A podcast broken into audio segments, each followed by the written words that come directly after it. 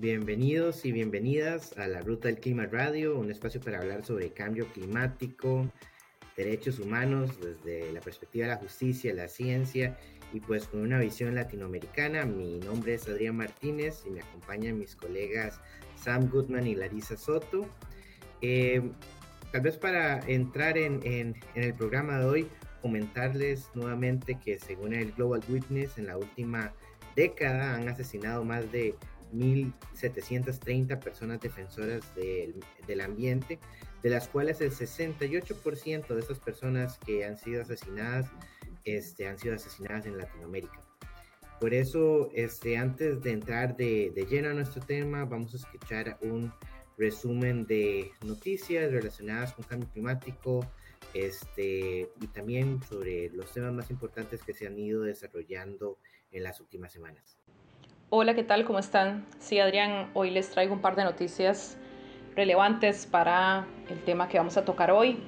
Eh, por fin el gobierno de Brasil lanza una gran operación para expulsar a los mineros del territorio Yanomami. Esta es una noticia que viene de Survival International. Y es que desde el 2019, eh, mineros ilegales conocidos como garimpeiros en Brasil han venido devastando el territorio del pueblo indígena Yanomami. Ellos viven en el norte de Brasil y en el sur de Venezuela. Y se ha provocado una crisis sanitaria tan grave que el presidente Lula la ha calificado como un genocidio. Bueno, esta es una invasión alentada por el anterior presidente de Brasil, Jair Bolsonaro, como ustedes lo saben. Durante su mandato el número de mineros se disparó y las bandas criminales se hicieron con el control de eh, gran parte del mercado ilegal de oro en la región. Inclusive llegaron a zonas de selva habitadas por Yanomamis en aislamiento voluntario. Cientos de Yanomamis, sobre todo menores, han muerto de enfermedades evitables y de desnutrición David Copenagua, Yanomami, reconocido líder de la organización Putukara, afirmó, además de atención sanitaria urgente, lo que más necesitamos es protección permanente y total de nuestro territorio, especialmente en las zonas fronterizas donde viven los Yanomamis no contactados. Esto no debe volver a ocurrir. Y en la siguiente noticia de The Logistics World, eh, la Unión Europea prohíbe importaciones que causen deforestación en origen de madera, soya o caucho. El Parlamento Europeo aprobó el día de ayer, 19 de abril, una ley pionera para evitar que las importaciones en la Unión Europea de ciertas materias primas y productos derivados, como el aceite de palma, el vacuno, la soya, el café, el caucho, la madera o el chocolate, causen la deforestación en terceros países. Esta nueva normativa aún debe ser ratificada formalmente por el Consejo de la Unión Europea, pero por lo pronto eh, se está estudiando incluso si debe de ampliarse a otros ecosistemas y otras materias primas como maíz, cerdo, cabra, oveja, aves de corral. Ahora los importadores en Europa tendrán que asegurarse de que el proceso de obtención de estas materias primas y de estos productos respeta los derechos humanos y los derechos de los pueblos indígenas. Esta es una noticia a la que seguramente vamos a tener que darle seguimiento porque plantea algunas implicaciones interesantes para nuestros países en América Latina y el Caribe, quienes somos exportadores de algunas de estas materias primas y sabemos que eh, muchas veces ocasionando crisis de derechos humanos, eh, deforestación, diferentes daños ambientales en nuestros países. Así que por ahora esta medida va a estar interesante. Vamos a ver pues cómo se desarrolla y estaremos ampliando después. Por ahora esto es todo con las noticias. Sam, adelante, es tu sección. Hoy estamos hablando con Pedro Martins, asesor jurídico de Tierra de Directos y coordinador del programa Amazonia. Pedro es un feroz defensor de los derechos humanos y es licenciado en Derecho por la Universidad Federal de Pará y tiene un máster en Agricultura Familiar y Desarrollo Sostenible de la misma universidad. Muchas gracias por dedicarnos su tiempo, Pedro. Gracias, Sean. Y usted y su organización han hecho un trabajo increíble protegiendo a los defensores ambientales y la protección de las poblaciones indígenas. Eh, ¿Puedes hablarnos de la misión y el trabajo reciente de Tierra de Derechos? Uh, primero, muchas gracias por la invitación uh, para nosotros de Tierra de Derechos. Es uh, una buena oportunidad para hablar también de nuestro contexto desde Brasil. Eh, la organización Terra de Direitos actúa desde hace 20 años en casos diferentes eh, en la defensa del derecho a la tierra y al territorio en diferentes lugares también de Brasil. Eh, yo hablo desde la Amazonía. En estos conflictos donde hemos actuado, fue necesario pensar en estrategias de autoprotección a los diferentes defensores y defensores de derechos humanos de diferentes orígenes, desde los pueblos eh, afrodescendientes a pueblos indígenas y otras poblaciones eh, de la Amazonía, pero no solamente la autoprotección, pero en toda nuestra historia, principalmente desde 2005, con el asesinato de la defensora de derechos humanos uh, Dorothy Stang, nosotros hemos construido estrategias para políticas públicas de protección a los defensores y defensoras de derechos humanos.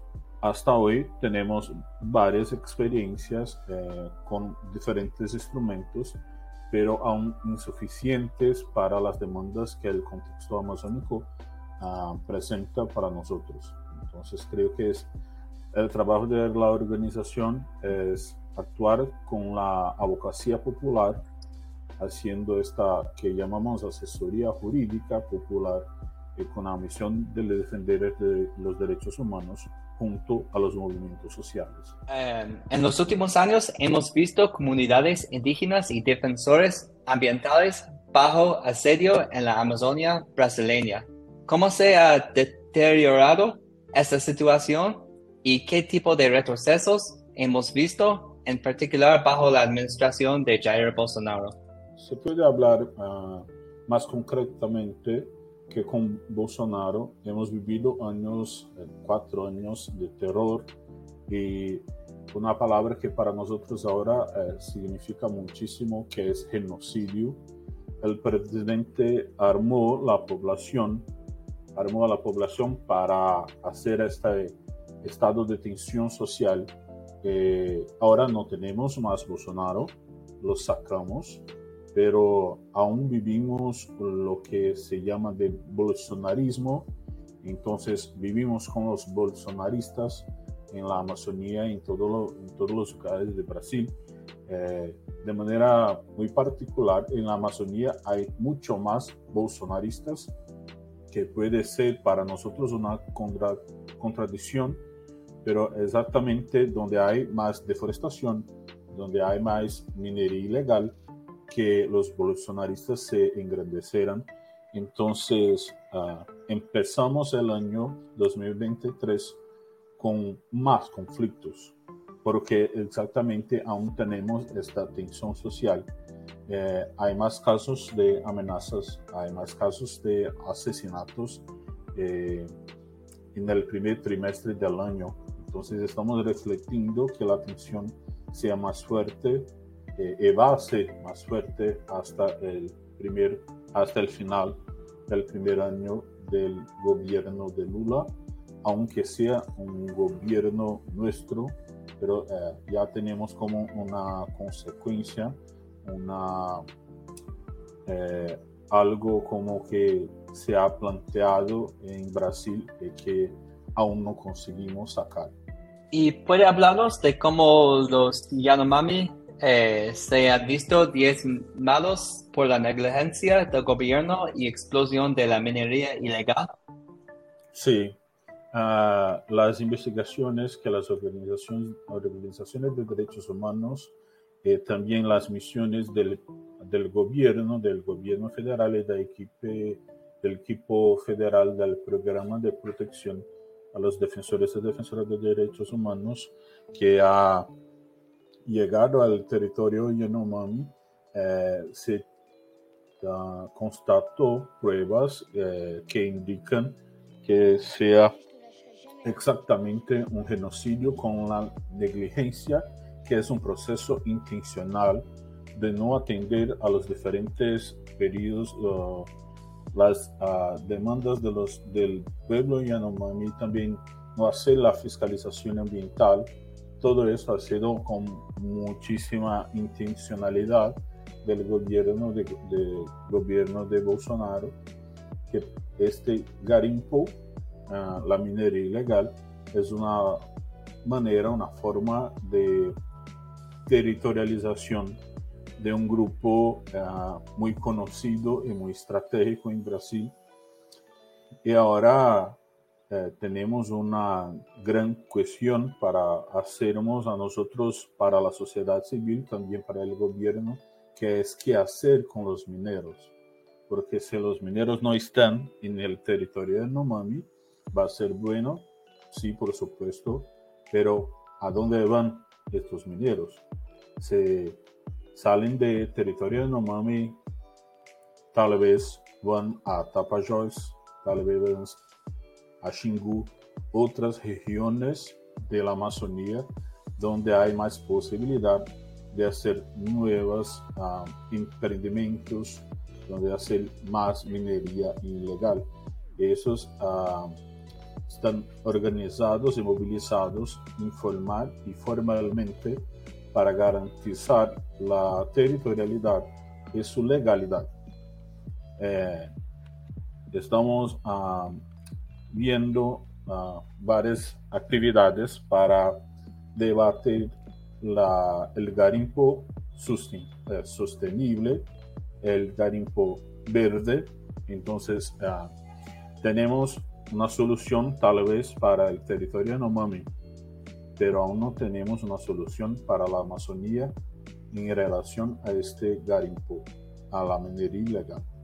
Pedro, en la COP27, Terra de Derechos estuvo en Egipto con una agenda central denunciando las falsas soluciones presentadas por el gigante de la, de la agroindustria Cargill. ¿Cómo se ha involucrado Cargill en el greenwashing y cómo la llegada de las empresas al territorio está marcada por procesos de violaciones a los derechos humanos? Muchas gracias por esta pregunta que para nosotros es muy interesante porque en este momento las organizaciones populares y los movimientos sociales de toda la región uh, están preocupados con el aumento de la deforestación en razón de los monocultivos de soya y además con la expansión de cajil en la Amazonía. Eh, sobre esto estuvimos hablando, eh, hemos hablado muchísimo, eh, estamos con un proceso uh, mayor de denuncias contra esta empresa que en los últimos, en los últimos años Cari ha controlado no solamente la cadena productiva de soya y maíz desde la Amazonía, pero también de otros granos. Y tenemos nuestra alimentación controlada por dos familias de Estados Unidos. Entonces, tenemos que continuar este proceso que empezamos desde 2020, eh, lo que hicimos también en la COP27, eh, pero que tenemos esta preocupación de la expansión de Cargill que empezó a prometer también a metas del clima como sustituir los combustibles y apoyar proyectos de los campesinos. Todo su trabajo, como eh, ustedes han dicho, es greenwashing, porque son uh, expectativas corporativas. Eh, hoy Cargill uh, tiene tres grandes puertos en la Amazonía con serios problemas en las autorizaciones ambientales que podemos eh, hablar más sobre estos serios problemas en las autorizaciones ambientales. Eh, aún Cargill planea el cuarto puerto en la Amazonía para exactamente esta expansión y para uh, engrandecer su producción de soya y maíz para otros países, no para Brasil, sino que para Europa, para China, y todos esos procesos con serias violaciones de los derechos humanos. Estamos hablando de no solamente de la deforestación, pero la contaminación de toda la población de la Amazonía por estas cadenas productivas. Entonces, eh, creo que para nosotros es muy interesante hablar sobre cómo el control de la alimentación por esta corporación eh, ha afectado grandemente la población de la Amazonía. Ha mostrado Cargill un desprecio por la territorialidad indígena y considerando que esta está protegida por las, declaraciones de las Naciones Unidas sobre derechos de pueblos indígenas, ¿cómo, cómo se ha desenlazado esta, temática, esta problemática? Creo, um, lo que hemos uh, informado eh, por nuestras investigaciones eh, propias de la organización es que Cargill es obligada a presentar periódicamente informes de actividades laborales, ambientales y sociales. Hace 20 años que esta empresa no ha incluido en sus informes oficiales los impactos a los pueblos indígenas, por ejemplo, de la región de del Tapajós, donde tenemos la oficina de la organización. Ah, sin mencionarlos, sin mencionar a los pueblos indígenas en sus informes, no hay penalidad para la empresa. Esta es otra preocupación, porque no solamente hablamos de la responsabilidad de Cargill uh, para respetar a los derechos de los pueblos indígenas, pero también de la negligencia del Estado que ha autorizado a la operación de la empresa, principalmente en, sus puertos, uh, para hacer el comercio de commodities agrícolas en general. Eh, estamos realmente hablando de una serie de violaciones de derechos de los pueblos indígenas porque desde la raíz Cargill no ha mencionado de ninguna manera sus impactos. Pedro, su organización ha informado que el derecho a la consulta previa, libre e informada está protegida, que está protegida por el convenio 169 de la OIT ha sido vulnerado. ¿Podría comentarnos un poquito más sobre esto? Sí, esta es la realidad de, de Brasil. ¿sí? Uh, Brasil uh, ratificó el convenio y desde 2004 los emprendimientos, en especial esos proyectos de que he hablado, solo pueden ser autorizados con la consulta a los pueblos impactados, pero desde 2004 no se ha cumplido efectivamente el derecho a la consulta. Eh, entonces, esta es eh, principalmente eh, nuestra reivindicación porque las comunidades desde este momento de ratificación han producido lo que llamamos de protocolos de consulta. Eh, son documentos de origen de los pueblos, de su producción autónoma y tradicional. podemos, podemos decir también ancestral, su producción de su propio derecho que ah, debe ser respetado como ley de la comunidad y aún no tenemos un efectivo proceso, un caso de efectiva uh, eh, operacionalización del derecho de, a la consulta, eh, en esos casos de los puertos, en otros casos también, pero para nosotros es muy fuerte porque estamos hablando de una región con muchos ríos, ríos grandes que se conectan con el Atlántico y con eso son las principales vías para la exportación. Eh, si estas actividades eh, no pasan por, el, eh, por la consulta a los pueblos, entonces no tenemos que, ya tenemos todo como violado eh, la interpretación del convenio por la empresa y por algunos jueces, que eso es nuestro trabajo también, hacer como, uh, como, casos, como, uh, como casos uh, de procesos judiciales, ¿no? de acciones, para que se cambie la interpretación sobre el convenio eh, sobre el convenio para que no hay que tener una regulamentación, una regulación para que se aplique efectivamente el convenio.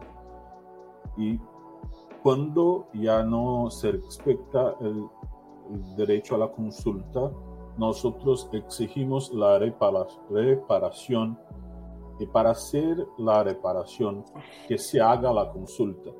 Entonces que ese derecho no hay no, no tienen un marco temporal para ser efectivo eh, cuando es violado, uh, exigimos la reparación. Eh, en este caso específicamente de, de Cargill, eh, en todos los casos hemos exigido el derecho a la reparación también. Lula está proponiendo que la COP30, que va a pasar en dos años, esta cumbre de cambio climático, sea realizada en Brasil. ¿Cómo puede eso impactar la agenda climática, en especial este, si llega a tener una visión de justicia latinoamericana? No creo que en este momento eh, Lula o tal vez el eh, Elder Barbalho, que es otro como un gobierno de la provincia que va a recibir a la COP, van a estar tan conectados.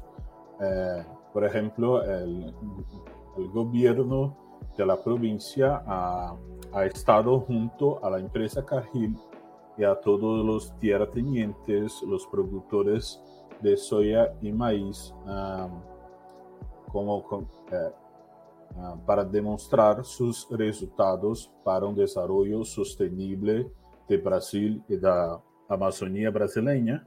Entonces, para nosotros, eh, el momento de la COP30 va a ser muy interesante porque los brasileños y las brasileñas están uh, planeando muy estratégicamente que recibir, recibir esta conferencia para que uh, la sociedad civil uh, pueda tener un proceso más efectivo de organización y también para presentar la realidad de la Amazonía, la Amazonía urbana, la Amazonía con muchos conflictos, eh, la Amazonía también muy resistente. Eh, creo que va a ser como, como eso para garantizar la movilización social. Pero tal vez la, el, la, el, el, apoyo del gobierno federal y del gobierno de la provincia de Estado de Pará uh, no va a ser tan efectivo o va a ser tal vez contra, contradictorio uh, con los intereses de las corporaciones para, para construir la COP30. Y la protección de los defensores del medio ambiente en la región es clave. Lula ha hablado de crear nuevos territorios para esas comunidades indígenas. ¿Confía en que estas medidas pueden reforzar la soberanía indígena? Mm, creo que sí, pero uh, tuvimos la promesa de que el mes de enero uh, iba a tener uh, más tres o cuatro tierras indígenas con el proceso de, el proceso de demarcación más avanzado que aún no tuvimos. Ayer fue el Día de los Pueblos Indígenas en Brasil y aún no tenemos nada sobre las tierras, las tierras indígenas. Eh, Lula creó el Ministerio de los Pueblos Indígenas con Sonia Guajajara, pero es un ministerio sin plata para hacer las políticas públicas. Entonces es muy interesante, pero tenemos miedo porque este ministerio no, no puede uh, hacer como errores eh, serios eh, para que siempre pues, podemos tener este ministerio para los pueblos indígenas. Entonces, uh, está siendo un gobierno de coalición. Eh, esto es muy muy difícil para garantizar la gobernanza y la gobernanza con lo, los derechos de los pueblos indígenas tal vez uh, la próxima semana, donde los pueblos indígenas van a hacer uh, una movilización social en Brasil con miles de, representantes de los pueblos indígenas en Brasilia. Uh, tal, vez, tal vez vamos a tener algo como una tierra indígena con proceso más avanzado. ¿Qué medidas podría tomar la administración actual para garantizar la protección de los derechos humanos?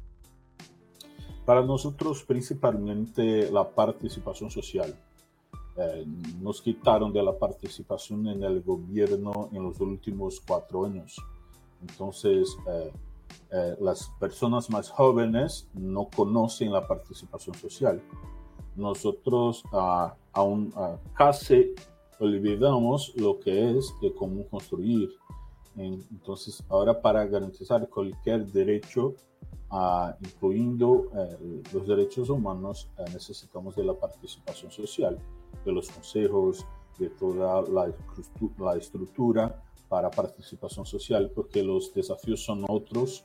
Uh, la realidad del Brasil, especialmente sobre medio ambiente y clima, son otras. Entonces, eh, realmente tenemos que eh, volver a involucrar las organizaciones sociales en las decisiones del gobierno especialmente del gobierno federal, pero en Brasil es muy importante, los gobiernos, son muy importantes los gobiernos de los estados, que acá he llamado de las provincias porque creo que es más fácil para ustedes, no sé, eh, pero para nosotros es muchísimo importante, especialmente en la Amazonía, porque en la Amazonía las negociaciones eh, sobre desarrollo sostenible uh, han ocurrido también directamente con los gobernantes, con, los gobiernos de, lo, de, los estados, especialmente también para uh, estado con más casos de defensores y defensoras de derechos humanos asesinados. Pedro, muchas gracias por su perspectiva sobre la situación de derechos humanos en Brasil. Para conocer más sobre la ruta del clima y el cambio climático, pueden seguirnos en Twitter, Instagram y Facebook bajo la ruta del clima o bien visitar nuestro sitio web larutadelclima.org. Eso fue La Ruta del Clima Radio, un podcast sobre justicia climática y derechos humanos desde una perspectiva latinoamericana. Gracias por acompañarnos.